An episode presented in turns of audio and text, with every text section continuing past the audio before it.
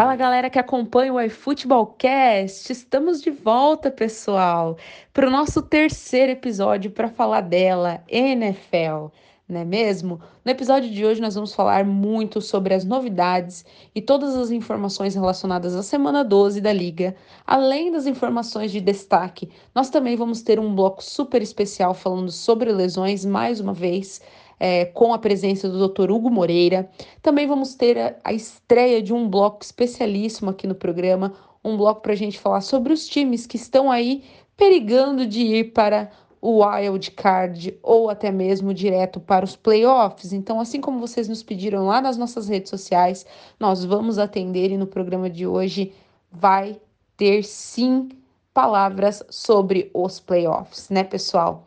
A gente gostaria de agradecer a todos vocês que vêm nos ouvindo aí nas últimas semanas, agradecer também os feedbacks super positivos e pedir para que vocês que gostam do nosso trabalho nos acompanhem aí nas nossas redes sociais.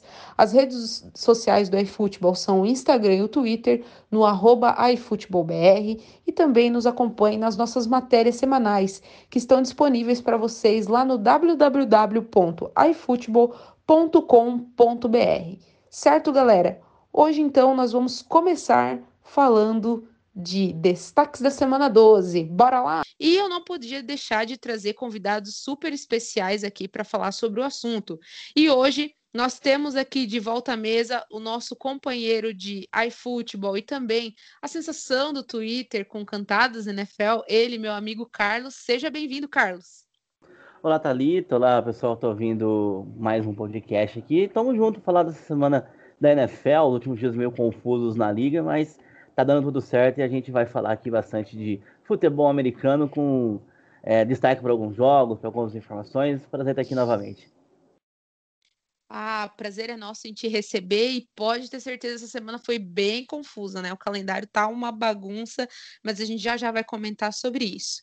E também trouxemos hoje aqui para comentar sobre os destaques da semana 12, um companheiro nosso de iFootball também, e que vem fazendo um excelente trabalho, sempre trazendo matérias especiais para vocês falando sobre os times da NFL todos os domingos, né? Também às vezes no sábado. É com muito prazer que a gente recebe hoje aqui na nossa bancada o nosso companheiro Henrique do Press Cover. Seja bem-vindo, Henrique.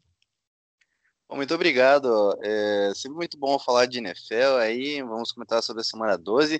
A semana que de fato foi bem estranha, mas acho que se a gente dar uma olhadinha ali, dá para entender algumas coisas que estão acontecendo, algumas tendências.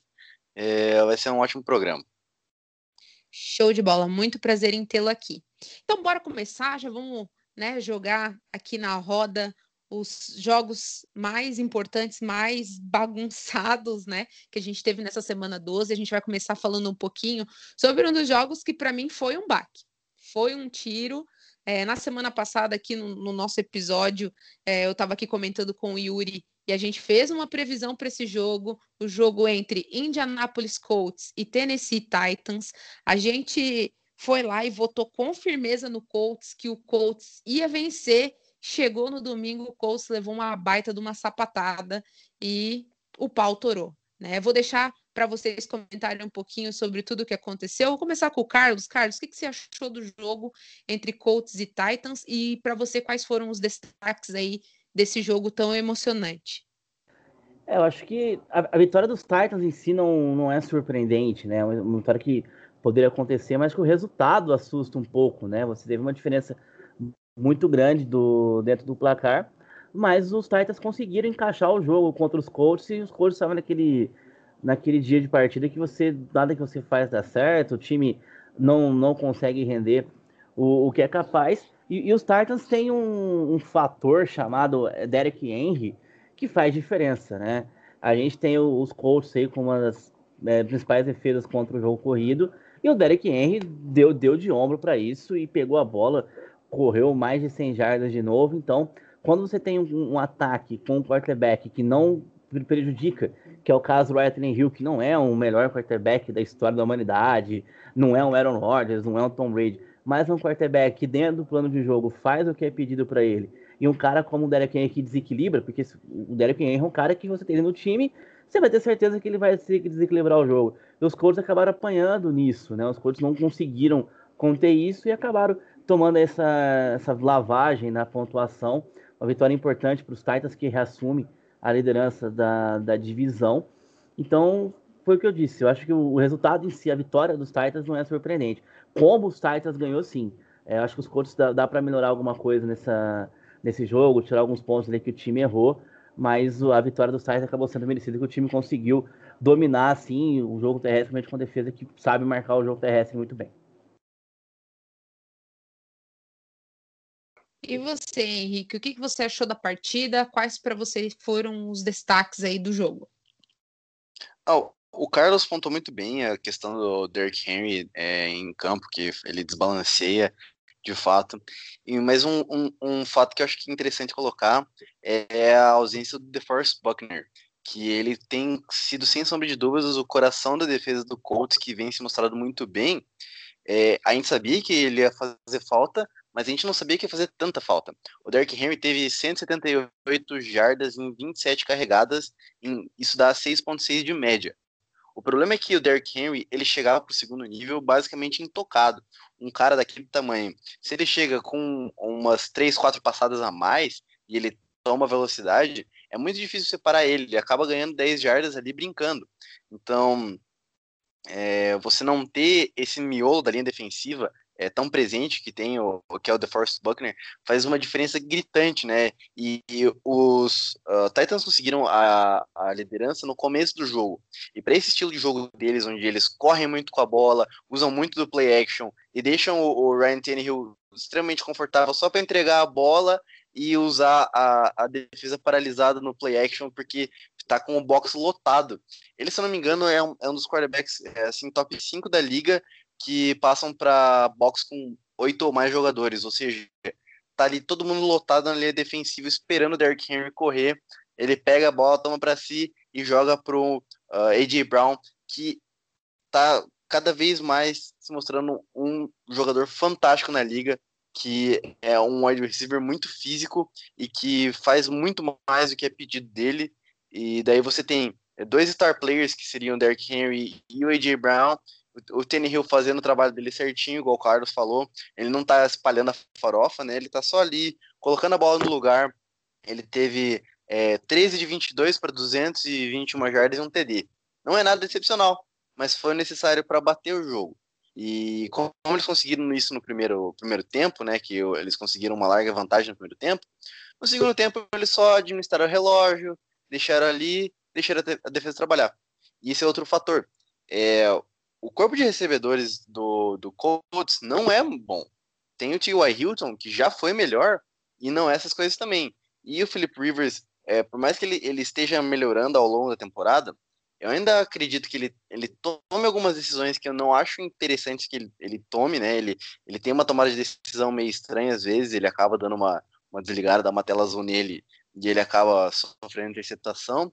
E colocar ele para lançar 45 vezes numa partida correndo atrás, não é o ideal, né? Ele já, já é mais de idade, ele tem 38 anos, se não me engano, e acaba é, favorecendo esse time do Colts que tem uma ótima defesa e que não consegue correr atrás do, do placar muitas vezes. Então foi isso, a partida acabou já no, no começando terceiro quarto. Além da perda defensiva, né, que foi essencial nesse jogo dos Colts, nós também tivemos aí o Jonathan Taylor, né, que foi diagnosticado com Covid-19 e também foi desfalque para a equipe nesse último jogo. Vocês acham que esses desfalques, né, tanto por, por lesão quanto por Covid-19, fizeram diferença nesse jogo em específico? Sim, sim. Eu acho que quando você tem jogadores com qualidades que eles acabam saindo, ainda mais de meio de forma surpresa, né? Como é o caso do menino que saiu com a Covid, você não se prepara, você precisa, né? Você acaba sentindo falta, ainda mais quando você não tem peças à mesma altura para repor. Então você cai muito a qualidade. E acho que foi isso que aconteceu. O coach sentiu, não só isso, né? Um dos fatores que levaram a essa derrota, os coaches sentiram bastante a, a, falta deles. E só completando uma coisa que o Henrique disse a respeito do Philip Rivers, eu fico imaginando esse time dos coaches hoje com o Andrew Luck.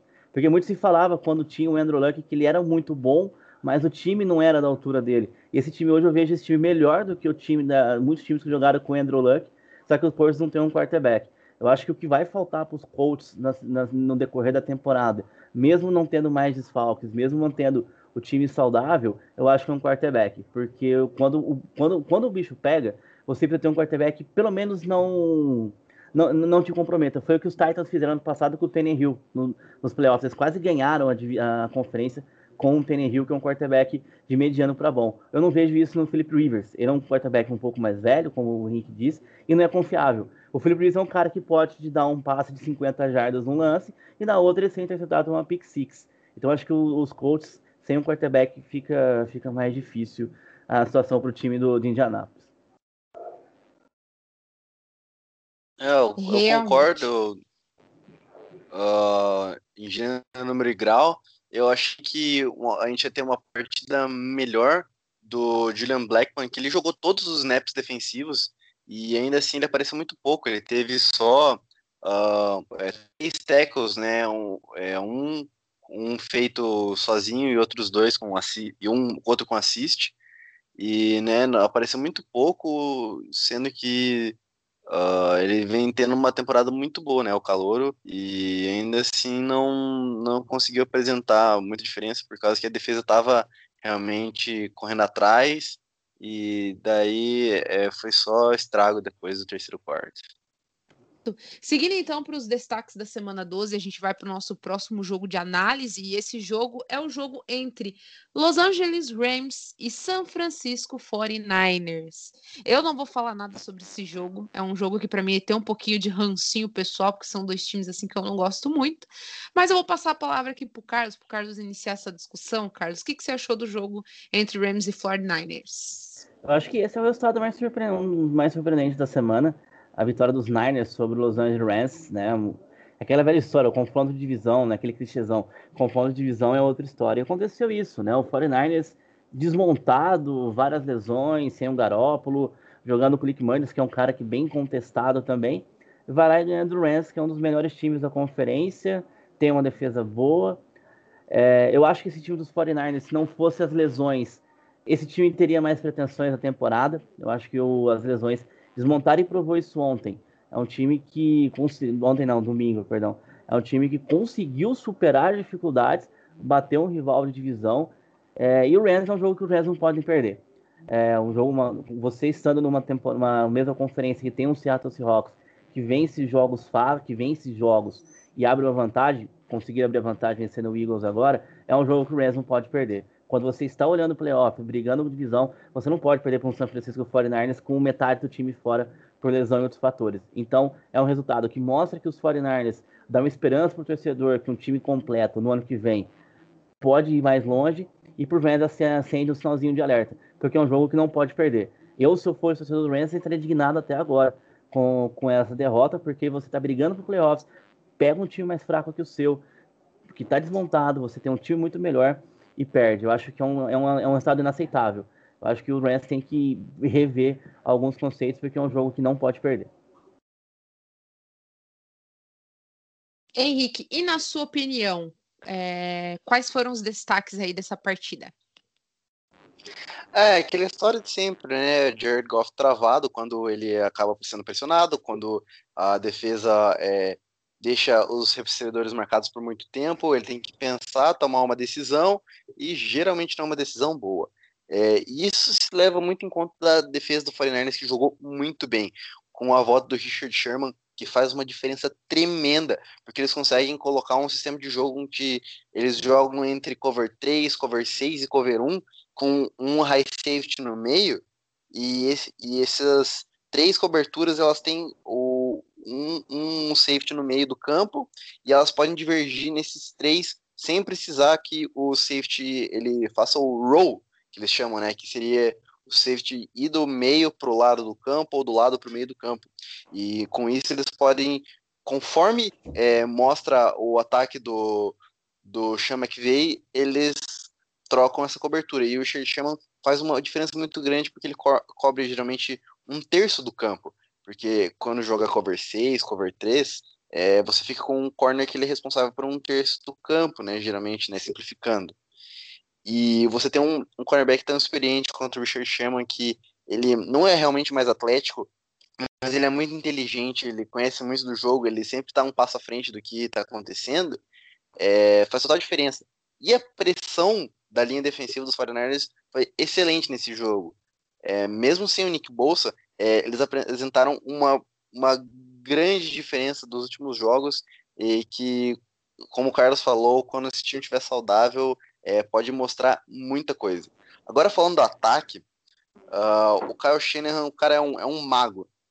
Você vê os desenhos das jogadas, os recebedores aparecem sozinho e quando eles não estão sozinho, é, eles, ele coloca eles em posição para ganhar gigantescos ganhos de é, jardas depois do, da recepção, que foi o caso do Debo Samuel diversas vezes durante o jogo, que ele é um atleta fantástico, ele é muito atlético, ele a, a, aquele negócio, você coloca a bola na mão dele e deixa ele fazer o resto. É, o Debo Samuel é um jogador fantástico e ter ele jogando nesse nível é, dá muita esperança para o torcedor do 49ers. Que uh, mesmo com o Nick Mullins, o Kyle Shanahan faz chover dentro de campo que uh, assim você coloca qualquer é, QB, você coloca qualquer running back ali que tem né, um, um, um, comitê de running backs ali em, em, São Francisco que vai trocando, cada jogo tem um, tem outro, tem um, e ainda assim é, fazem é, partidas fantásticas com muitas jardas corridas, é, com muito play action, é, muito motion pré-snap e que deixa o jogo muito mais fácil pro quarterback fazer e que eu vou falar disso mais tarde quando a gente for falar do próximo jogo, que eu tenho algumas críticas a fazer pro senhor Bruce Arians. Mas eu acho que por causa é, é, é isso aí, esse jogo. Mas seguindo, é, vamos para a próxima análise do próximo jogo. Eu acho que esse, esse jogo aqui, para mim, assim, foi o mais tenso de todos da, da do domingo. Assim, eu, eu, eu tava esperando muito por esse confronto, né? Que é o, o jogo entre Kansas City Chiefs e Tampa Bay Buccaneers. E dessa vez eu vou começar é, com os comentários do Henrique sobre esse jogo, né? Henrique, o que, que você achou desse jogo? Eu já vi que você já preparou coisa para falar e solta o verbo. Então, senhor Bruce Arians, o senhor vai ter que responder um pouco aqui o que, que aconteceu. Porque, assim, uma coisa é você ter um sistema ofensivo e você colocar os seus jogadores numa posição de sucesso. Outra coisa é você impor seu sistema ofensivo e você não tá nem aí para os jogadores que você tem e você coloca o sistema ofensivo de qualquer jeito. Não importa se é o Jameis Winston, se é o Peyton Manning, se é qualquer pessoa que for, vai ser o sistema do Bruce Arians acabou. E assim, não é assim que funciona na NFL. Na NFL você coloca o, os, seus, os seus jogadores na melhor posição possível, que é o que o Kyle Shanahan faz. Ele vê que tá o Nick Mullins jogando, vai lá, coloca um passezinho na screen, coloca uma slantzinha, não, não fica forçando um QB de 43 anos a, a jogar a rota out como se ele tivesse 30. É, a mesma coisa vale para as rotas gol, que ele coloca rotas verticais, uma agressividade absurda que primeiro que o, o, o Tom Brady não tem nem o braço para isso, mais que ele tenha feito bastante overthrow, é, não quer dizer que a bola não chegue. Quer dizer que ele força muito a bola para a bola chegar e ela chega com uma precisão horrível. É que eles falam, né, do toque da bola, né, que você tem que ela faz um arco que ela desce certinho. O Tom Brady não consegue fazer isso, porque ele não tem o braço para isso mais. Aí ele força a bola de um jeito que ela sai sem precisão nenhuma e acaba comprometendo demais o ataque, que assim é recheado de armas, mas o Bruce Arians não sabe como utilizar essas armas. E é só ver um stat muito interessante, que é o stat de intended air yards per attempt, que né, do, no português livre seria é, jardas intencionais por passe tentado. É, que seria, né, tipo, quanto que a bola viajou no passe que ele tentou, mesmo se ele completou ou não, dividido pelo número de passes que ele tentou. O Tom Brady tem 8.8 nessa temporada. Nas últimas duas temporadas ele tem 7.9 e 7.6. Ou seja, dá, dá um e meio de duas temporadas para cá e uma temporada para cada uma jarda só de diferença. E uma jarda para cada tentativa é muita coisa. Supondo que o Tom Brady tenha tentado 422 vezes, essa temporada, dá uma diferença gritante do tanto que ele tá tentando, forçando a bola a mais do que. É, no caso, ele tá forçando a bola 400 jardas a mais e a temporada nem acabou. Ou seja, é capaz ele forçar a bola ainda muito mais.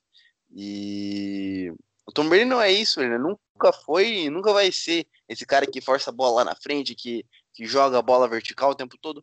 Não, ele é o cara que faz screen, que faz slant ali do lado, solta a bola rápido, que queima blitz rápido. E assim, a linha de Tampa Bay é boa, mas também não é essas coisas, não é a linha de, de Indianápolis, que assim, por mais que seja a melhor linha da liga, talvez a, a de Green Bay, também não, não, não adianta muito você ficar forçando essas coisas, sendo que o seu QB não é, não, nunca foi, nunca vai ser esse tipo de cara que fica soltando rotas verticais. Então, é, fica complicado defender um treinador que é, tem o melhor quarterback de todos os tempos e não tá sabendo utilizar ele. É, é a mesma coisa se você me der um carro de Fórmula 1. Eu não vou saber dirigir. E é isso, o Bruce Arians não está sabendo dirigir o Tom Brady, sem contar da, das inúmeras declarações pós-jogo que, assim, cedo ou tarde ele vai perder o vestiário porque, é, assim, eu vendo isso já, já fico indignado, fico imaginando o Tom Brady vendo as declarações do Bruce Arians, sendo que ele é o maior responsável de tudo. Tom Brady tem culpa no cartório? Tem. Mas o Bruce Arians é o maior culpado e ainda fica apontando o dedo, então fica complicado. É, Carlão, entra na discussão aí, Carlão, que o Carlão é especialista no assunto Tom Brady. Quero saber tua opinião aí sobre esse comentário aí do Henrique. Você acha que a culpa é do, do técnico ou é do Brady? Não, acho que o Henrique foi preciso no comentário dele. O Bruce Arians não está sabendo utilizar a peça que ele tem na mão, que é o Tom Brady. O Tom Brady é um cara de 43 anos. Não dá para você pôr o Tom Brady lançando bomba o jogo inteiro, 40 passes por jogo. Não pode. O Tom Brady é aquele cara, como o Henrique disse, como Henrique disse ele vai dar o passe no screen, ele vai queimar a, a blitz rapidamente, e vez ou outra, ele vai lançar um passe mais longo. E quando nessa vez ou outra, ele vai conseguir acertar. Mas agora, se você colocar ele todo, toda hora para ficar para passe longo, não vai dar certo. E aqui, eu comentava isso na transmissão da Kickoff na segunda-feira no intervalo com, com o Caio. Eu acho que tem uma pessoa que sabe tirar o melhor do Tom Brady. É o Bill Belichick. Por mais que, que, que, dizem que os dois não eram amigos, que os dois não se davam bem, mas eles tinham um respeito profissional um com o outro. E o Bill Belichick conhece o Tom Brady. Eu não, ve, eu não vejo o Bill Belichick hoje como técnico tendo o Tom Brady fazer o que o Bruce Arians, o que o, o que o Arians faz. E digo mais, o, hoje o time do Tampa Bay Buccaneers, treinado pelo Bill Belichick, com as peças que tem, com o ajuste que o Bill Belichick colocaria no time, sabendo utilizar o Tom Brady, esse time do Tampa Bay Buccaneers seria muito, mas muito melhor do, do que está hoje. E outra coisa que o Henrique tocou também, que é importante ressaltar, o Bruce Arias comete uma, um erro imperdoável quando você tem uma estrela no time, que é apontar o dedo publicamente. Não estou estou falando aqui que não tem que cobrar o Tom Brady porque ele, ele cometeu erros bizonhos também na temporada. Algumas interpretações vai na conta dele, aquele jogo que ele perdeu a contagem dos Downs também vai para a conta dele também. Só que isso você resolve internamente. Isso muito acontecia muito nos Patriots, muito provavelmente.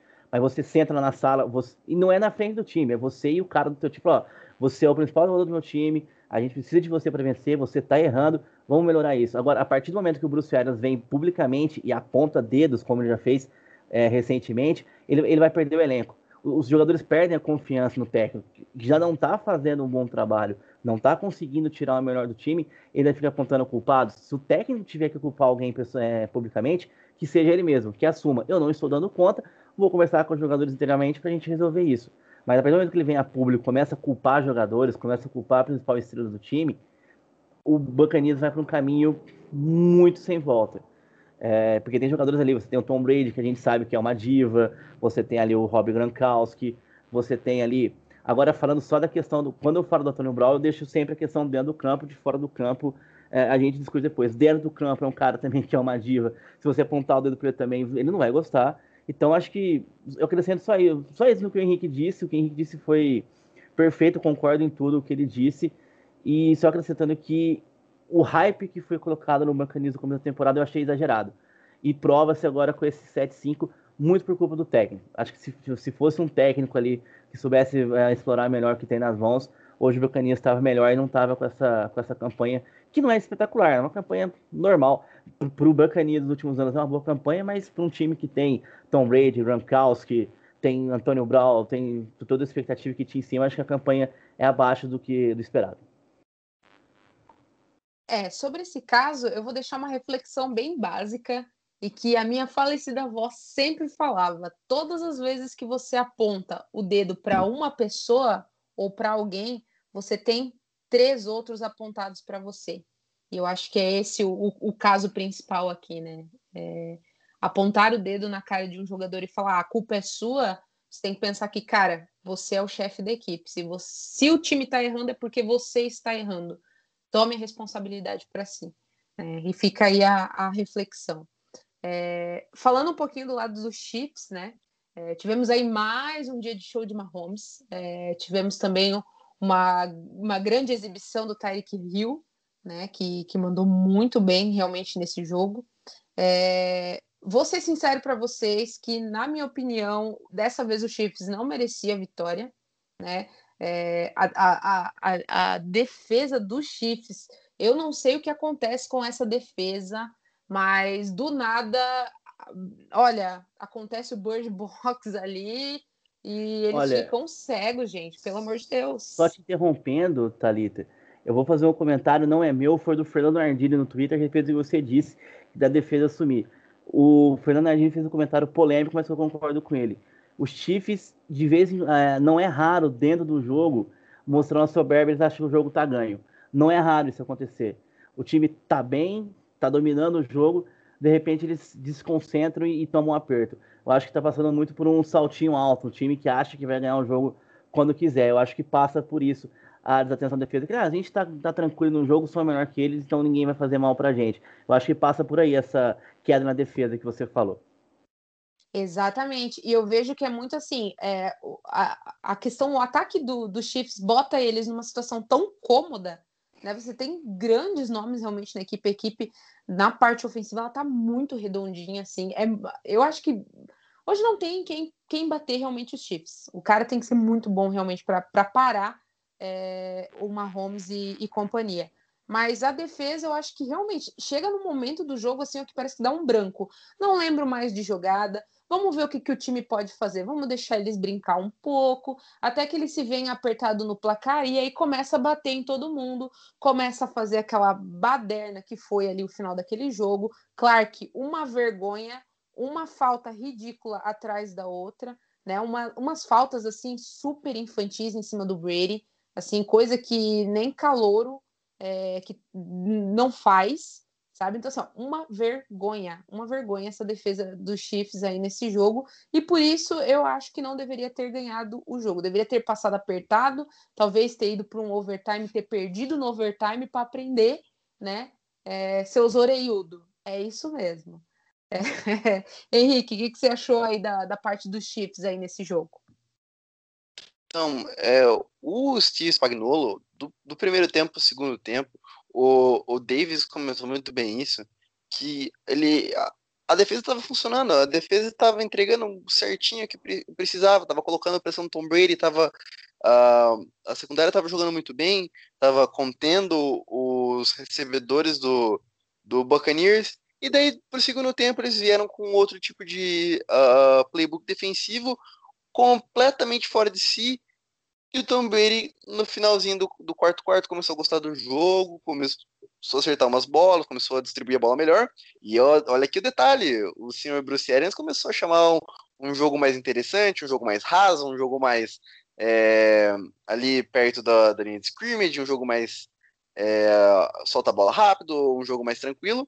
E o Tom Brady conseguiu fluir, que foi o último drive que quase fez os Chiefs, é, que né, ele acabou fazendo TD que daí também tiveram as faltas bobas, que eles chegaram lá para para red zone rapidão, né? Que tiveram três faltas seguidas, se não me engano, foram que daí deixou os Bucks na, na red zone.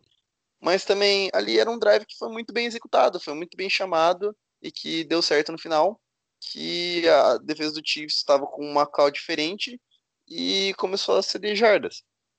Falando em defesa, Aí, o senhor Todd Bowles também é outro, outro aí que tá precisando responder umas perguntas, que fez é, né, o, o, primeiro, a primeira metade da temporada muito boa. A defesa dos Bucks estava jogando muito bem. E vindo da, da segunda metade para cá, tá estranho. É, assim, ele começa jogando. É, ele mostra dois safeties no fundo e coloca um safety para descer na flat, sendo que você tem o Tyreek Hill correndo em profundidade.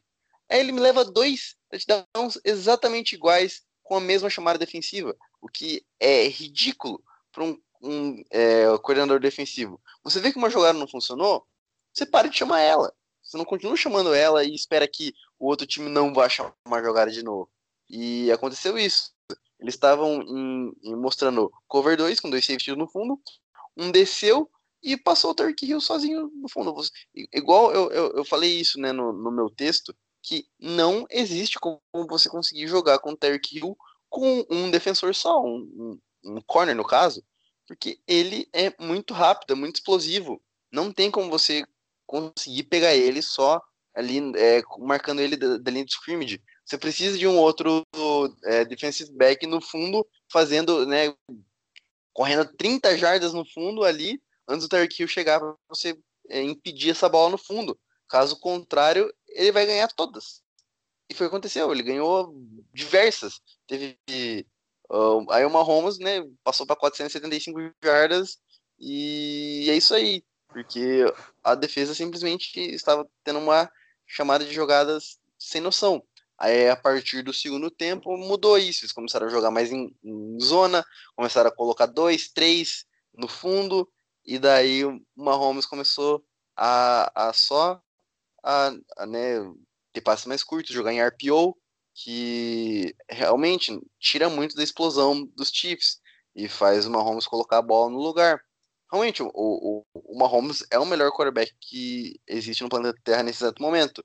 Mas ainda assim, se você fizer ele colocar a bola em janelas curtas ali, ele vai errar eventualmente. Aconteceu? O, o, os Bucks forçaram, se não me engano, duas interceptações. Infelizmente, fizeram faltas assim, bobas, faltas infantis que uh, não era para acontecer, falta de disciplina da defesa, que se não tivesse feito isso, eles teriam forçado duas interceptações Mahomes e provavelmente com esse placar não seria isso que aconteceu. E foi assim que aconteceu o jogo. O, os Bucks não pareciam bem treinados, e forçaram faltas que não poderiam ter forçado e acabaram perdendo o jogo porque o Mahomes estava inspirado no primeiro e segundo quarto. É aquela coisa, né? Quem tem Mahomes tem tudo, né? Indiferente se a defesa tá bem, não tá. Quem tem Mahomes tem tudo. Esse rapaz, junto com o Andy Reid, minha Nossa Senhora, isso sim é uma máquina do mal, né?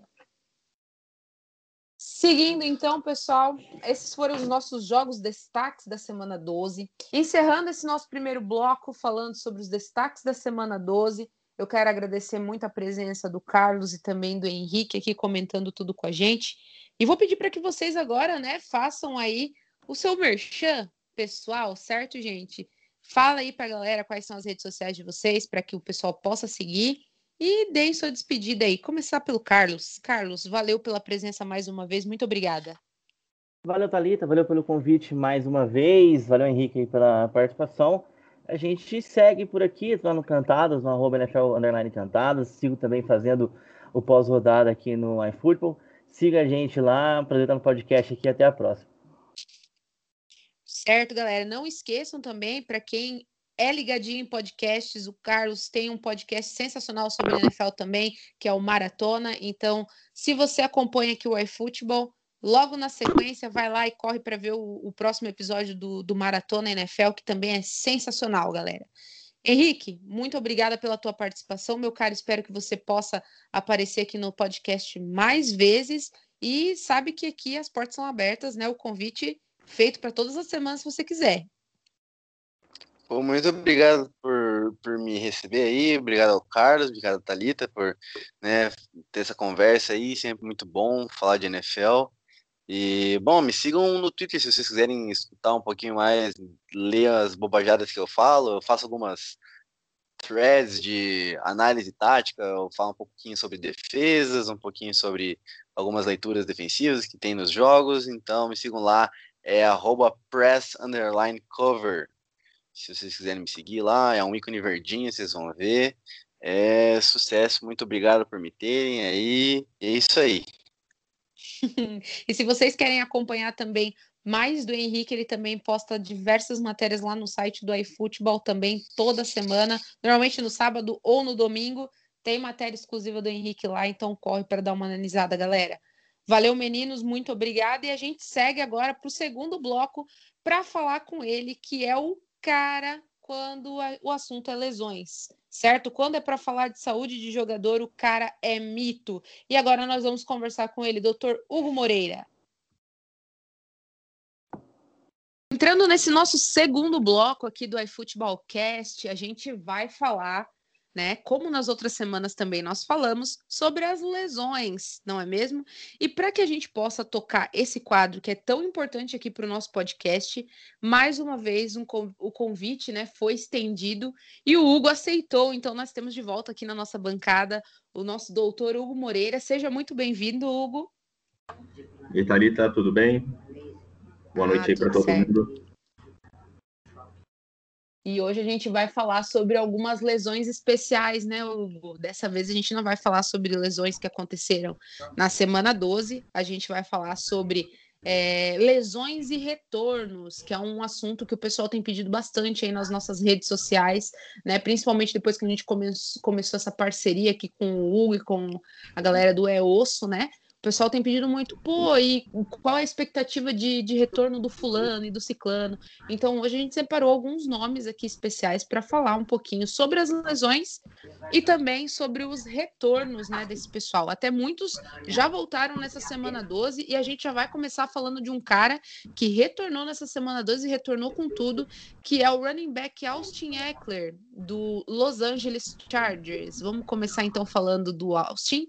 É, Hugo, qual foi a lesão do, do Eckler e como que é essa expectativa dele de retorno, né? Ele retornou nesse domingo e retornou super bem. Era esperado esse retorno assim tão satisfatório? Então, o Eckler ele teve uma lesão importante, uma das lesões mais graves que a gente teve nessa temporada, quando a gente está tratando de uma lesão muscular da, principalmente da região posterior da coxa, né? Essa é uma das principais lesões musculares que a gente tem no esporte e a gente gradua essa lesão, né, em leve, moderada a grave. A dele, a gente percebeu que foi uma lesão grave pelo tempo de afastamento, né? Ele se machucou na semana 4 e só retornou agora na, na semana 12. E ele realmente teve um desempenho acima até do que a gente esperava. Esse tipo de lesão, principalmente para a posição de running back, ela é uma lesão que traz um prejuízo funcional. Uh, os estudos mostram que a gente tem um retorno ao nível prévio de performance dentro de até 16 semanas, ou seja, nas primeiras semanas, normalmente a equipe ela vai diminuir a carga de durante o jogo para esse atleta, ele vai ser o normalmente o técnico junto com o preparador físico, com o médico da equipe orienta os demais jogadores a tirarem um pouco o foco dele e ele progressivamente ir aumentando essa carga. Qual que é a minha maior preocupação com o retorno do Eckler? Uh, é o risco de uma nova lesão que é aumentado nas primeiras duas a quatro semanas do retorno do atleta.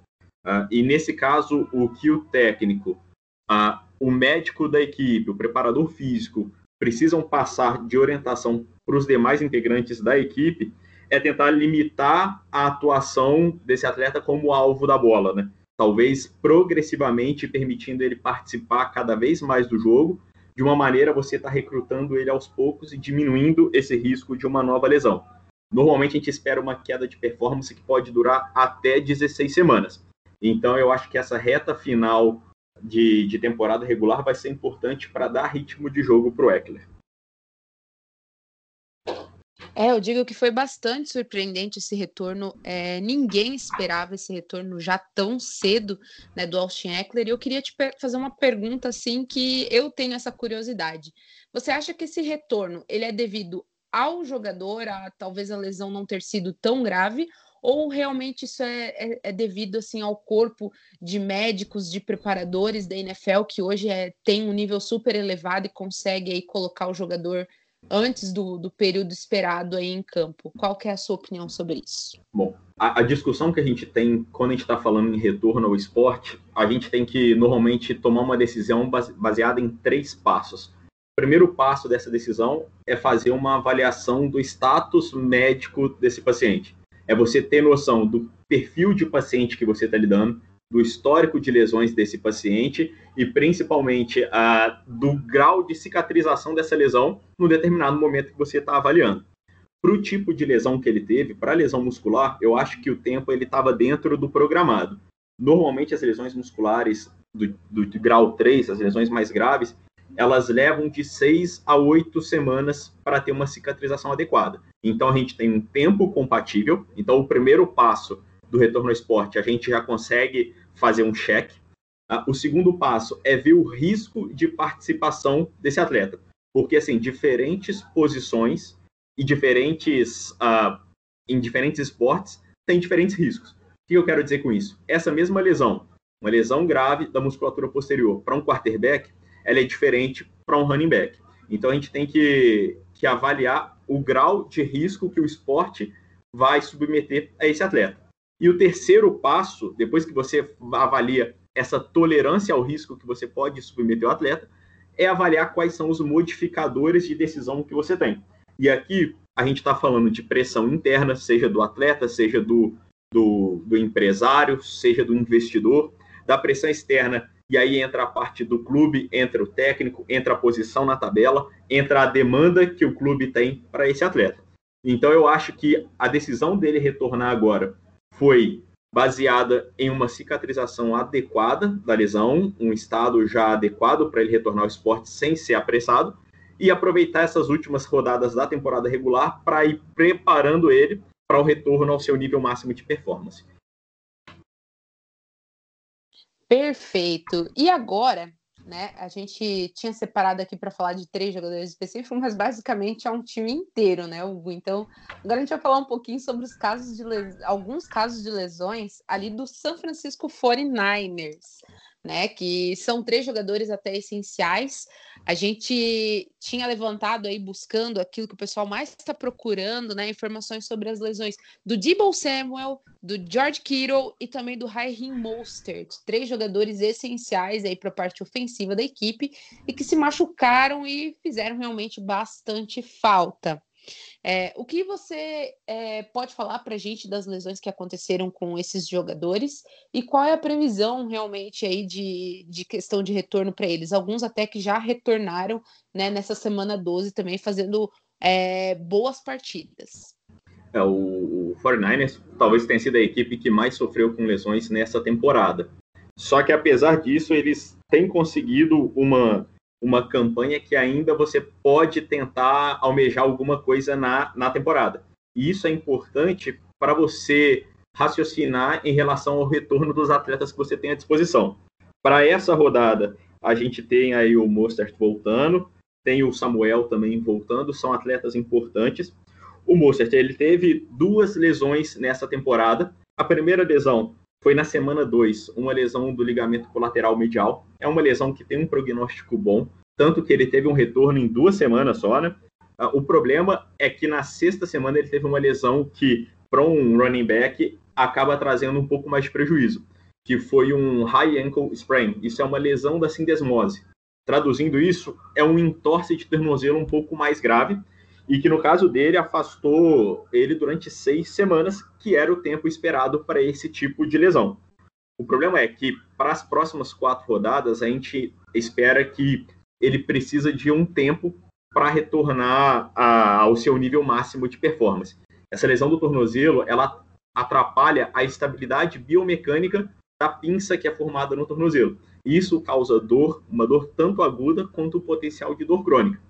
Então, o retorno ele precisa ser gradual, ainda mais para a posição em que ele atua.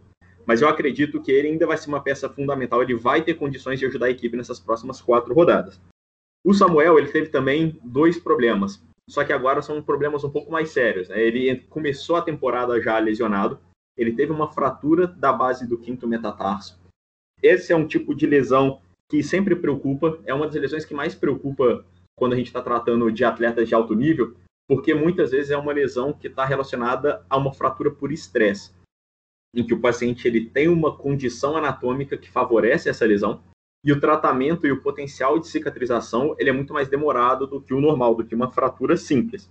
Ele teve uma boa recuperação, ficou aí aproximadamente 90 dias afastado para conseguir retornar, tendo que passar por uma cirurgia. A nossa preocupação é que às vezes o paciente tem uma condição anatômica que favorece essa lesão a ocorrer de novo. O exemplo mais clássico que a gente tem é o Neymar, né, que teve a fratura do quinto metatarso, voltou a jogar e logo depois teve uma nova fratura mostrando a dificuldade que é tratar esse tipo de lesão. Uh, só que a expectativa foi até boa para o retorno do Samuel. O, problema é, pensa que esses 90 dias e um retorno talvez até antecipado por conta das outras lesões da equipe, forçando o técnico a já lançar mão do atleta de uma maneira um pouco precipitada, favorece o risco de outras lesões, né? Durante todo esse processo de recuperação, você tem um descondicionamento físico do atleta em relação ao ritmo de jogo. Ele voltou e na semana 7 ele teve uma lesão de musculatura, também uma lesão posterior da coxa. Isso afastou ele por mais algumas semanas. E de novo, qual que é a preocupação agora com o retorno dele? Ele conseguiu já correr para 133 jardas, teve um bom desempenho na, no retorno imediato ao esporte, só que a gente tem que ficar de olho nas próximas duas a três semanas. Talvez diminuir o tanto de carga que você vai oferecer para ele durante as próximas partidas, para ele progressivamente conseguir atingir o nível de performance antigo dele. E para terminar, né, o Kittle talvez seja a principal discussão para os 49ers. Uh, ele já vem sofrendo com lesões desde a temporada passada, mas ele vem conseguindo manter um desempenho alto apesar disso. Ele começou a, a temporada com uma lesão, né, um entorse de, do, do joelho, um entorse ligamentar do joelho, leve, conseguiu desfalcar só duas semanas. O prognóstico é bom para esse tipo de lesão que ele teve, essa, esse, esse estiramento leve ligamentar. O problema é que na semana 8 ele teve uma fratura. No início discutia-se que tipo de fratura que tinha sido no pé, e os exames mostraram que não foi uma fratura igual do Samuel, foi uma fratura do cuboide. Normalmente, essa fratura do cuboide é mais traumática do que por uma fratura por estresse. E isso favorece a consolidação da fratura e um retorno mais precoce ao esporte. Em vez de ficar três meses afastado, a expectativa é que entre seis e oito semanas ele consiga voltar. Então, para a reta final, ali para a 15 16 semana, dependendo da necessidade da equipe, o técnico vai poder lançar mão dele para ajudar nessa reta final e quem sabe aí na, na pós-temporada também a galera do Fantasy agora comemora em casa, assim, de um jeito de Nossa Senhora, já pensou Kiro de volta aí, ó, na última semana, batendo na porta aí para muitas equipes de Fantasy aí, a última semana realmente para ganhar o campeonato. Então, Kiro, pessoal, é possível ainda para essa temporada, sim. Né? Eu, eu acho... É uma boa aposta. E é uma boa aposta. E, em nível de performance, eu acho que essa lesão não vai levar um descondicionamento tão grande para ele. Eu acho que ele volta num nível bem aceitável. Nossa, isso é, isso é muito bom de ouvir, né? É, a preocupação realmente com esse time do 49ers era em, não somente pelas lesões, mas pela a, a performance do jogador quando voltar para campo. Né? É, esse medo de que o jogador ele realmente ele perca totalmente aí a, a, o nível, né, que, que vinha fazendo aí nas primeiras semanas. Então, isso tranquiliza muito os nossos ouvidos e pode ter certeza que com o retorno do Kiro aí pode ser que muita coisa melhore para os 49ers, talvez até seja bem decisivo. Isso. Desses, o que mais me preocuparia, que eu teria um pouco de pé atrás, é o Samuel. E que, mesmo assim, no último jogo, né, destruiu, assim como a gente comentou antes aqui no programa, a gente falou um pouquinho sobre o jogo entre Rams e 49ers, né, é, destruiu destruiu nesse jogo. Esperamos que os próximos jogos, os próximos jogos, né, ele consiga manter realmente essa performance sem mais nenhum problema de lesão, né? Isso aí. Seguindo então, nós vamos analisar agora uma lesão bem importante. A gente está falando bastante em, questão de fantasy. Esse nomezinho aqui, ó, para muitos que jogam fantasy foi primeira escolha de primeira rodada, né? A gente vai falar um pouquinho sobre Christian McCaffrey do Carolina Panthers.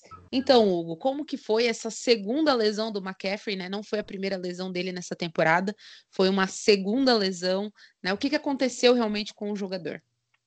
Bom, ele começou a temporada com uma lesão séria no tornozelo. Ele também teve o high ankle sprain, né? Que é essa lesão da sindesmose que, de novo, para a posição de running back, é uma lesão que atrapalha muito, causa muita dor, causa uma instabilidade para as corridas e precisou ficar afastado aí até a semana 9, né? Ele voltou, voltou até com um bom desempenho. O problema é que no final do jogo ele sofreu uma queda e um trauma no ombro.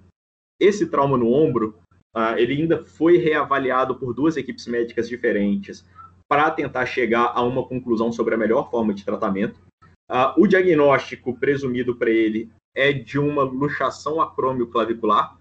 A maneira mais fácil de traduzir isso é um estiramento dos ligamentos do ombro, que podem se romper. Então, uh, esse é um tipo de lesão que a gente tem vários graus, que podem ir de um simples estiramento, ele só dá uma esticada nos ligamentos sem alterar a anatomia, e pode chegar até uma ruptura total. E aí é clássico da gente reparar no paciente quando a clavícula sobe, né? Ele fica com uh, um, um, sinal muito característico, só de você olhar, você sabe que o paciente teve uma lesão mais grave.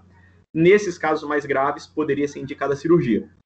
No caso do McCaffrey, a gente acredita que foi uma lesão de grau 1 até o grau 3, ou seja, são lesões que permitem o tratamento conservador, e a principal limitação para esse tipo de lesão é a dor.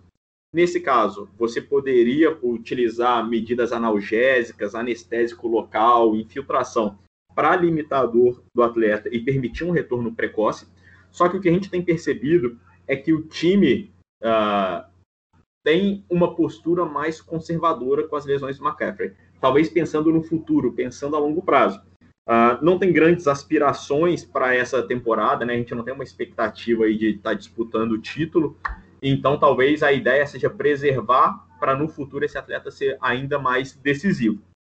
Se o time tivesse disputando mais de frente ali uh, as primeiras posições, tentando uma vaga mesmo nos playoffs, eu acho que ele já teria retornado dessa lesão no ombro, porque o, o limite, o limitante dessa lesão é a dor e a gente tem como remediar. Mas isso seria expor ele a novos riscos e aquilo que a gente estava falando de da segunda parte da decisão do retorno ao esporte, quando você vai, vai avaliar a tolerância ao risco para o retorno do atleta ao esporte. No caso dele, eu acho que eles julgaram que o risco-benefício de colocar o atleta de novo não estava valendo a pena. Que, que eu acredito? Essa semana 13 é a bye week para o Carolina, então com isso ele vai ter mais uma semana de folga para retornar ali depois de perder entre uma e três semanas. O controle da dor ele já melhora bastante e aí na semana 14 ele tem condições de voltar num alto nível tendo preservado, tendo diminuído o risco de uma nova lesão. Então eu apostaria na semana 14 em um retorno dele.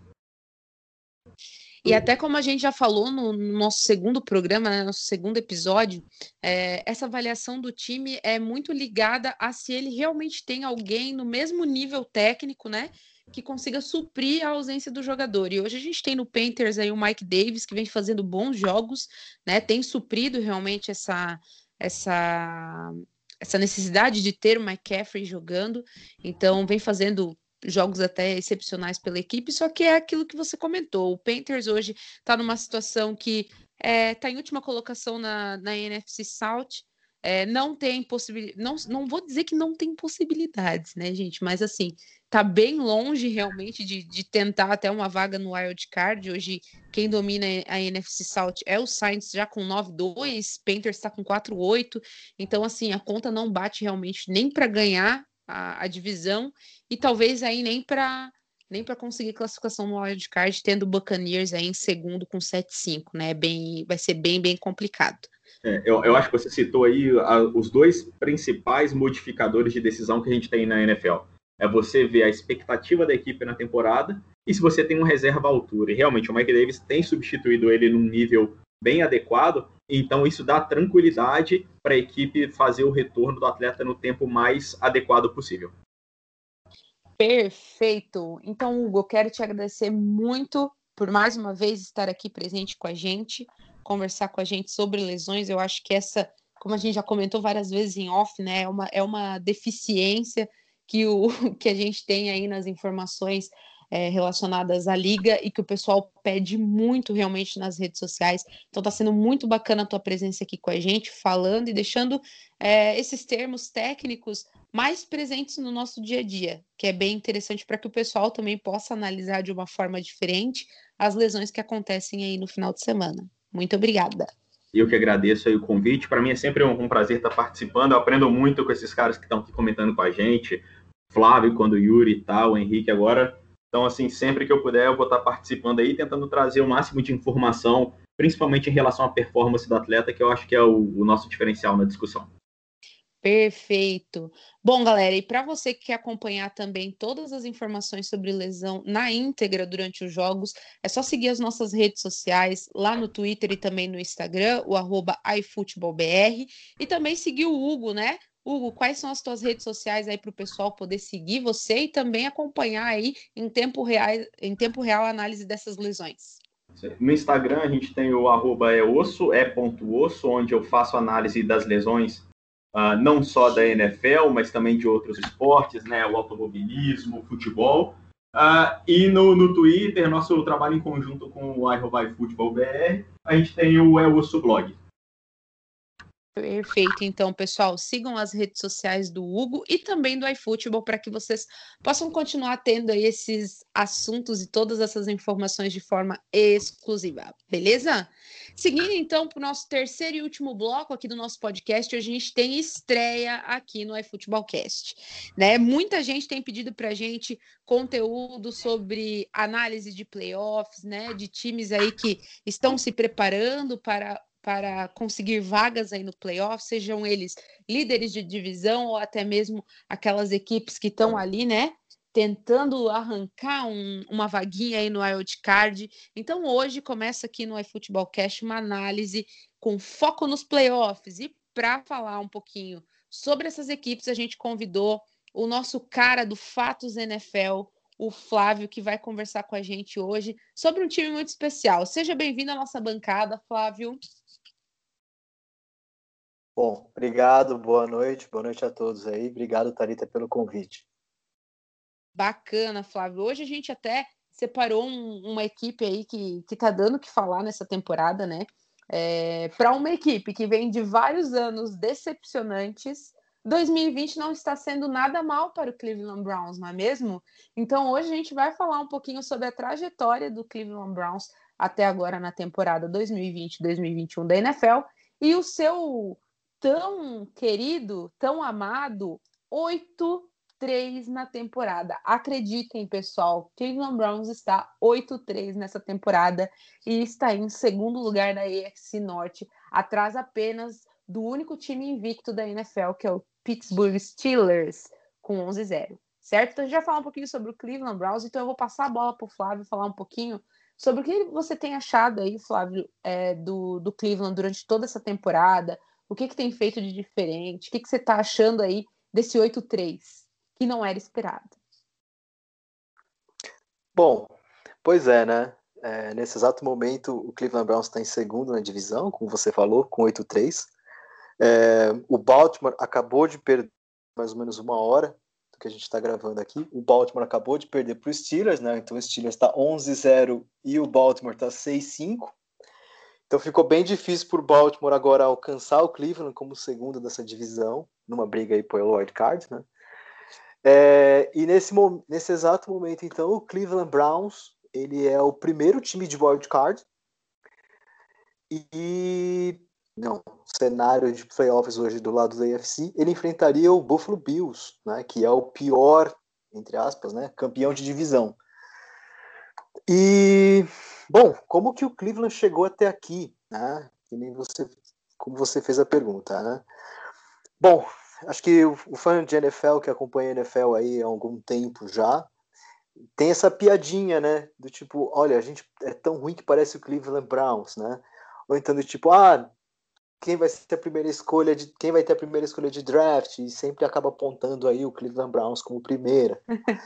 eu, é, eu acho que isso é bem comum, né, para o fã da NFL, né? É, e eu acho que uma coisa que aconteceu finalmente com os Browns é um pouco de estabilidade dentro da franquia, né? Um pouco de, vamos dizer assim, de, mano, de colocar as pessoas certas nos lugares certos, finalmente. Fazia bastante tempo que isso não acontecia, né? É, pra você ter uma ideia, desde 2015, desde 2015, o, os Cleveland Browns simplesmente teve seis técnicos principais. É, muita coisa. É Minha é coisa Nossa demais. Senhora, é muita coisa, é muito técnico. Fora, fora, três general managers nesse período também. É, então é, é, muita troca de pessoas chaves, né, do comando da equipe. E bom, finalmente o general manager acertou o nome, eu acredito. Ele contratou que agora para a temporada 2020. Ele cometeu dois erros grosseiros, ao meu ver, né, com o Fred Kitchens e com o Greg Williams antes disso. Né, e, e agora finalmente acho que achou uma pessoa certa aí no Kevin Stefanski como head coach. Né? O, o Baker Mayfield, só para você ter uma ideia, ele estreou na NFL em 2018, ele já teve, ele está no terceiro, desculpa, quarto head coach dele e, e é o quinto coordenador ofensivo dele. Então, assim, eu sei que muita gente acaba criticando o Baker Mayfield e, e realmente, vamos ser sinceros, ele comete ainda alguns erros bem grosseiros aqui e ali, mas ele também não foi colocado na melhor das situações. Né? O Browns era realmente uma bagunça de franquia. E a contratação do Kevin Stefanski realmente ela veio aqui para mudar tudo. Ela está estabilizando essa posição de head coach da franquia. É, o Kevin Stefanski foi um cara que fez um trabalho excelente no Minnesota Vikings como coordenador ofensivo. É, tanto que foi com ele que o, o Dalvin Cook ficou ali brigando até para ser MVP em 2000, 2017, 2019, né? ficou bem perto, teve temporadas absurdas. E eu acho que é um nome, é um nome muito bom para o Cleveland Browns, porque o Cleveland Browns tem realmente peças excelentes para fazer isso que o Kevin Stefanski quer fazer. Né? Ele, ele gosta muito desse jogo corrido, desse, dessa, dos zone runs que a gente chama, né? que é abrir o espaço para um dos lados para que tenha um avanço do, dos running backs. A gente vai falar um pouco mais para frente de running backs do, dos Browns aqui, mas ele eu acho que assim, finalmente agora o Baker Mayfield está sendo colocado numa situação confortável para ele jogar, né? E e se você for olhar assim, essa temporada do Browns, na real eles perderam o primeiro jogo de estreia contra o Ravens, que acho que era uma era uma derrota até esperada, né? O Ravens foi na temporada passada o melhor time, é um time que mudou muito pouco as peças, está muito, tá muito estável. E o Browns teve head coach novo, muitos caras chegando, um esquema novo, tudo novo, numa temporada sem, play, sem pré-temporada, né? Sem treinos antes da temporada começar. E aí o, o Browns, a partir dessa derrota, ele começou a deslanchar, acabou sendo derrotado de novo pelo Pittsburgh Steelers, que, bom, tá simplesmente invencível nessa temporada, né? E depois só perdeu de novo pro Las Vegas Raiders, que, assim, foi um jogo meio atípico ali, vai, na semana 8, foi um jogo meio atípico, porque foi jogado em Cleveland, mas tinha muito vento. Ah, foi um jogo horrível de assistir. Foi um jogo horrível é... de assistir. O vento estragou todo o espetáculo. Foi isso, bem, isso. bem ruim. É, então, e, e o, o, na verdade o estádio lá em Cleveland, o First Energy Arena, ele, ele tem essa característica, né? muita gente considera um defeito, na verdade. Ele fica bem do lado do lago Ohio. Então, todo o vento que vem do Atlântico bate quase que direto ali. Então, causa, causa desvios terríveis.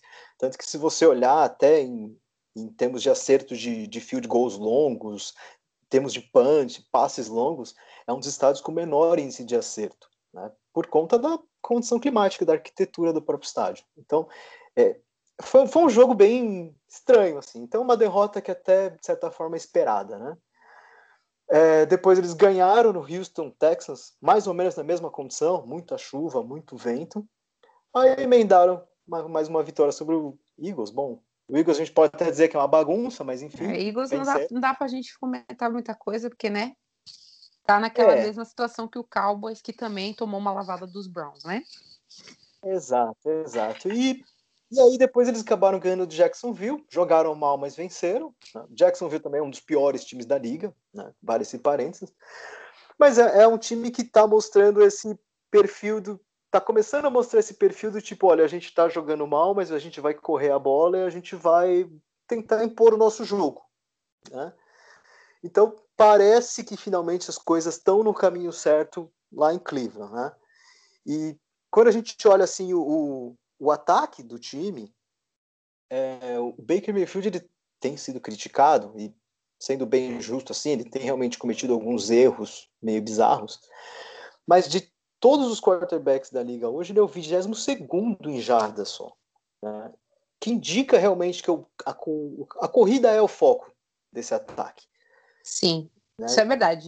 E, e, até, até a gente pode comentar, né, que, que nas primeiras semanas até ele teve bastante destaque. Principalmente eu vou, eu vou citar até esse jogo contra o, os Cowboys, né, que a gente teve um destaque assim absurdo para o jogo é, do Odell Beckham Jr., né, e também do Jarvis Landry, que jogaram muito bem, tiveram um número de jardas assim é, bem bacana, bem aquém do, do normal, né, com com Baker Mayfield. E, bom, a gente teve a lesão do Odell, então você perde aí um dos seus wide receivers principais da equipe. Isso, a tendência é realmente você realinhar. E o Baker Mayfield, querendo ou não, ele vem sofrendo de algumas lesões aí, lesão na costela, né? Algumas lesõezinhas aí pequenas que até são controláveis porque ele tá lá em campo ainda, mas ele vem sofrendo aí algumas lesões aí que talvez estejam atrapalhando realmente esse desempenho em jardas aéreas dele, assim, né? Mas o que mostra pra gente que a corrida tá funcionando, né? Se o time tá ganhando é porque alguma coisa tá funcionando e a corrida tá funcionando. É, e ele também, até, até completando o que você falou, ele também perdeu o Tyrande Austin Hooper por dois jogos, né? Por contusão. Ele acabou voltando, né? Mas não sei Sim, se tá 100%. Verdade. É, tá naquela, né? e... né? Tá na minha boca. É, é, chega aquele momento da temporada que meio que todo mundo tá no sacrifício já, né? E, e também, assim, se você olhar em tentativas de passe, ele é o 23 em tentativas atrás de quarterbacks que não jogaram a temporada inteira, como, por exemplo, Nick Foles e Drew Brees. Né?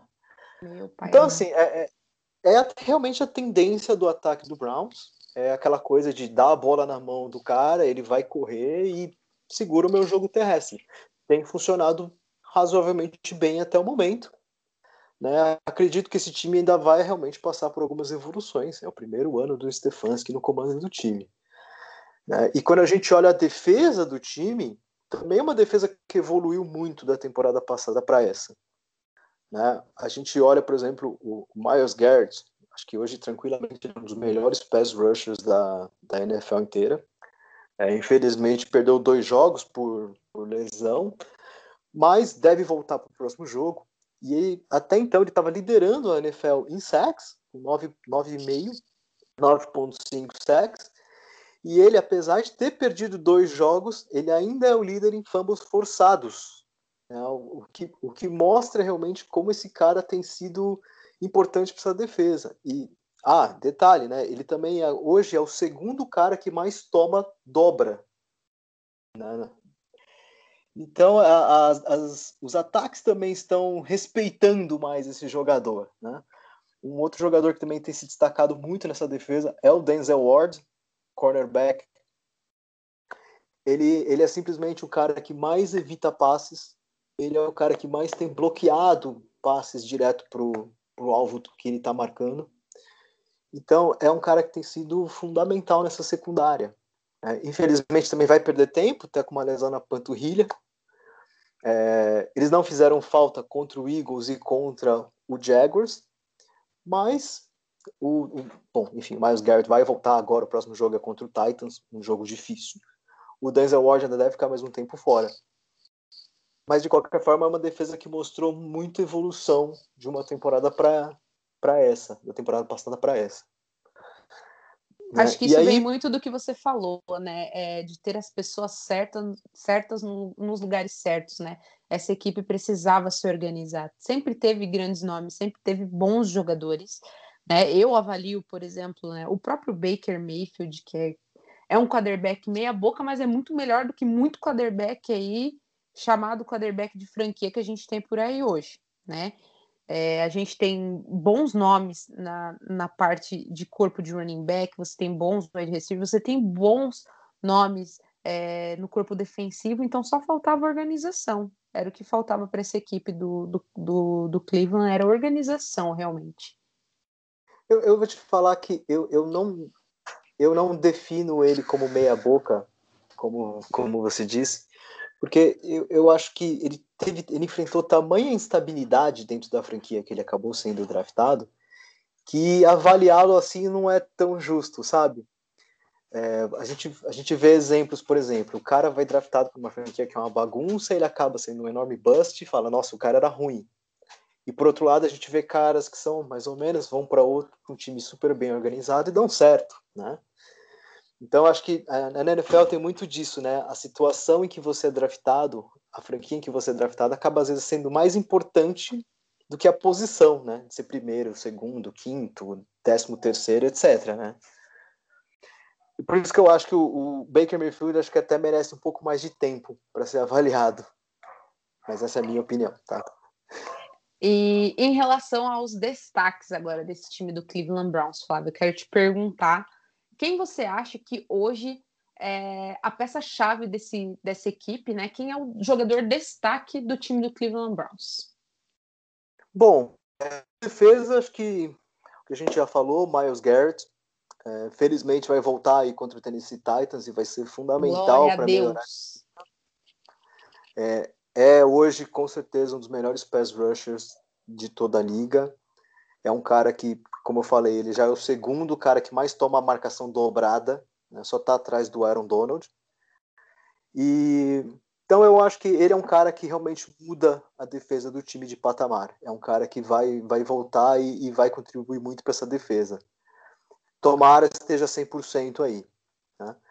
E, e no ataque, eu acho que o principal destaque aí é realmente o Nick Chubb, running back do, do time.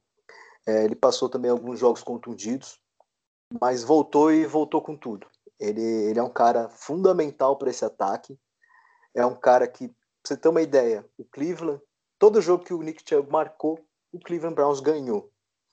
É, e apesar de ele ter perdido quatro jogos da temporada aí, ele é o 24 em tentativas de corridas, só que ele é o quinto em jardas totais conseguidas, com sete jogos. Né? Ele é o terceiro em jardas por jogo, só está atrás aí do Dalvin Cook, que é o primeiro, e o Derrick Henry, o segundo. E em jardas por tentativa, ele é o segundo de toda a NFL, primeiro entre running backs. Na frente dele só o Kyler Murray, que é quarterback, né? Então, assim, o Nick Chubb realmente voltou com tudo, parece estar saudável, esperamos, e é fundamental para o ataque desse time. O ataque desse time não funciona realmente se não tiver bons running backs aí. Karim Hunt até segurou a barra, mas o Nick Chubb hoje mostra que está alguns níveis acima, né? Quero até aproveitar o teu gancho e aproveitar que a gente tem aqui com a gente na, na nossa gravação o Hugo. Hugo, não sei se tu pode falar um pouquinho para gente dessa lesão que o Nick Chubb teve né, nesse, sobre esse período que ele ficou parado, como foi essa lesão e se era esperado realmente que ele retornasse é, com esse nível de jogo que ele retornou, né? Que ele já voltou aí em dois jogos que o rapaz está elétrico, assim, ele está jogando muito bem. E como até o Flávio falou, né? Em jogo que Chubb marca, o time não perde. Né? Então é essencial para o Cleveland. Bom, o Chubb ele teve uma lesão do colateral medial esse é um tipo de lesão do joelho, apesar de ser uma lesão ligamentar, é uma lesão que a gente sabe que tem um bom prognóstico. Esse ligamento, diferente do LCA, que é a lesão que sempre preocupa a gente, uh, o ligamento colateral medial ele tem um potencial grande de cicatrização espontânea, sem você precisar fazer nenhum reparo cirúrgico. O que você precisa é tempo, e esse tempo é determinado pelo grau da lesão. Uma lesão leve pode demorar aí uma, duas semanas, dependendo da função que o atleta exercer. Por exemplo, um quarterback pode voltar com um brace, né, um imobilizador no joelho para aumentar a estabilidade. Uh, lesões moderadas, duas a quatro semanas. E as lesões mais graves, como a do Chubb, pode levar até seis semanas para o atleta retornar ao esporte. Mas normalmente é uma lesão que não afeta a estabilidade do joelho. como o joelho dele continua firme, mesmo para as corridas que ele tenha que fazer algum movimento de, de mudança de direção, algum movimento de pivô, uh, ele vai ter a estabilidade necessária para retornar em alto nível e é exatamente o que a gente está vendo nessas últimas partidas, né? Correndo aí mais de 100 jardas, sendo fundamental para a equipe, que é uma equipe que força muito o jogo corrido. Eu acho que a gente pode continuar esperando dele aí esse bom desempenho nas próximas partidas. É, eu fico muito feliz com isso, porque eu tenho Nick Chubb no meu time do Fantasy também. Esse meu time do Fantasy é recheado de estrelas, tá? Dei muita sorte no meu draft. Foi a minha primeira escolha e não me arrependo. Ele retornou, retornou com tudo e já marcando bons pontos para mim. Eu fico muito feliz com isso. Flávio, então eu quero te agradecer a tua presença, né? Antes de mais nada, eu vou te fazer uma última pergunta. Você acha que é possível vermos Cleveland Browns nos playoffs e avançando? Qual é a sua expectativa aí é, do final da temporada regular para essa equipe? Eu acho que sim, tá? Eu acho que respondendo a sua pergunta, eu acho que sim é possível termos aí o Browns nos playoffs. É, os cinco jogos que restam, eles têm os Titans lá em Tennessee, eles têm os Ravens em casa, os Giants em Nova York, Jets novamente em Nova York e depois recebe o Pittsburgh Steelers. Bom, acho que o Jets a gente não precisa nem comentar, né? Eles estão aí em ritmo fortíssimo para conseguir ser um time zero, mais um time 0-16, né? E nesse exato momento, se você for olhar essa corrida pelos wild cards, eles estão um jogo, um jogo na frente dos Dolphins e dos Colts. Eles Hoje ficaram três jogos, dois, na verdade, dois jogos e meio aí na frente do Baltimore Ravens. Então, basicamente, quem está nessa perseguição aí, vamos dizer, para tirar a vaga do Cleveland hoje, seria realmente o, o Las Vegas Raiders, que está na mesma situação do Baltimore, dois jogos e meio atrás. E talvez, se acontecer aí realmente uma retomada, o New England Patriots, que hoje está três jogos atrás dos Browns. Então, acho que, meio que o Browns está quase garantido aí no wild card. Eu acredito no meu Browns. Eu acredito que essa vaga vem, sim. Ela vem e esse ano é um ano bem comemorativo para todos os torcedores de Cleveland. É, a campanha tem sido muito boa. A gente pode analisar com certeza aí o calendário de jogos. A gente sabe que teve é, partidas que até são consideradas bem fáceis, porém eu, eu achei que eu, eu acho que essa temporada está bem equilibrada e acho que a equipe pode ter sim um bom desempenho é, nos playoffs, chegar aí até as semifinais aí da, da conferência. Né? É possível sim chegar até essas semifinais. Vamos esperar para ver. Flávio, quero agradecer a tua presença, agradecer por você ter aceito o convite, né, e ter feito parte aqui da nossa bancada. Esperamos que você possa voltar logo. E aproveita para falar para o pessoal um pouquinho sobre o teu projeto do Fatos NFL. Bom, eu que agradeço o convite aqui. E, claro, se vocês me, me convidarem novamente, eu volto sim. Né? Uh, bom, para quem não conhece a minha, a minha página, só no Instagram, na verdade, é Fatos NFL fatos NFL, né? E é um, na verdade, é um projeto um pouco diferente em termos de conteúdo. Eu simplesmente não, não, não quero cobrir, ficar cobrindo notícias. Acho que tem gente que faz isso muito melhor do que eu. A minha ideia realmente é trazer curiosidades e histórias legais e bacanas sobre a, sobre a nossa National Football League, sobre os times e sobre os jogadores. Né? Então, às vezes acontece alguma coisa, eu tento trazer alguma coisa que complemente a notícia. Então, assim, a proposta bem diferente em termos de conteúdo. E para quem quer também é, conferir essas, esses fatos históricos da NFL, todas as quartas-feiras tem texto do Flávio lá no iFootball, né, lá no nosso site www.ifootball.com.br e vocês podem acompanhar na íntegra. Toda semana tem uma matéria nova diferente né, para vocês conferirem. E até dessa semana é sobre os Browns, não é mesmo? É isso aí. Eu, como você veio com esse convite, eu, eu falei, vou pegar alguma história interessante sobre o Brown. Então eu peguei a história de como que uma briga, uma demissão não muito amistosa do técnico histórico Paul Brown acabou gerando a criação do Cincinnati Bengals. Ai, então para você que quer conhecer essa história na íntegra, é só correr lá no nosso site e conferir. Eu também quero agradecer mais uma vez a presença do Hugo e também dos nossos companheiros de equipe do iFootball, Carlos e Henrique, que também estiveram presentes aqui no primeiro bloco do programa. E eu quero dizer para todos vocês, nossos ouvintes do iFootballcast, que a gente tem recebido feedbacks muito legais sobre o programa e a gente só tem a agradecer a audiência de vocês. Continue nos ouvindo, também continue consumindo nossos conteúdos nas redes sociais. Eu sou Talita Santos e na semana que vem a gente volta com mais um iFootballcast. Tchau, valeu, galera!